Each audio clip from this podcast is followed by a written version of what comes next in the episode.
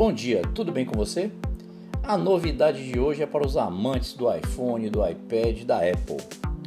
Vem comigo que eu vou contar as novidades da última atualização do iOS.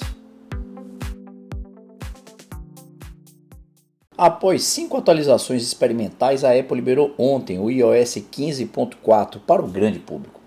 O pacote inclui o suporte para o desbloqueio com máscara do Face ID, dezenas de novos emojis e várias outras adições importantes para os usuários do iPhone. Além disso, foi lançado também o iPadOS é, 15.4 com suporte para controle universal. Com a pandemia e a necessidade de se utilizar máscara para a proteção de todos, desbloquear o iPhone começou a se tornar um problema. Né? Essa tecnologia de poder desbloquear com o Face ID, que se tornou um sucesso, se tornou um incômodo e um inconveniente para todos os usuários. Mas essa versão agora liberada pela Apple tornou isso possível, você desbloquear o seu iPhone através do Face ID, mesmo utilizando máscara e utilizando também diversas opções diferentes de óculos. O que você precisa fazer agora é ir nos ajustes do seu iPhone, no local lá onde tem o Face ID, e fazer um novo escaneamento do seu face, do seu rosto, é, inclusive utilizando a máscara. Ocorre que essa funcionalidade só está disponível para os iPhones 12 e 13, provavelmente devido à limitação dos componentes de escaneamento. Se esse for o caso, a Apple não deve expandir o recurso para modelos mais antigos. Foram adicionados nessa nova versão mais 37 novos emojis e 75 variações de pele para figurinhas já incluídas no catálogo.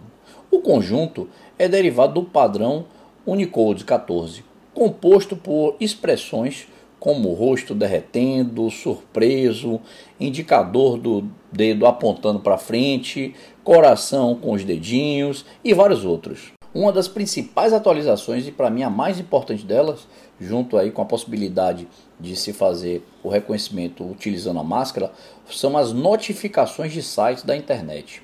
O iOS 15.4 finalmente permitiu que sites da web enviem notificações push para o celular, para o iPhone. Né? Essa opção é especialmente útil para leitores assíduos de artigos online e que gostam de ficar em dia com os conteúdos publicados por sites específicos.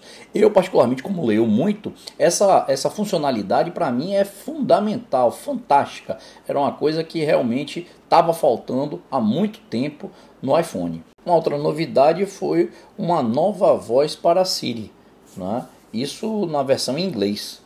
Segundo a Apple, essa alternativa foi gravada por um membro da comunidade LGBTQIA, com o propósito de criar mais representatividade e inclusão.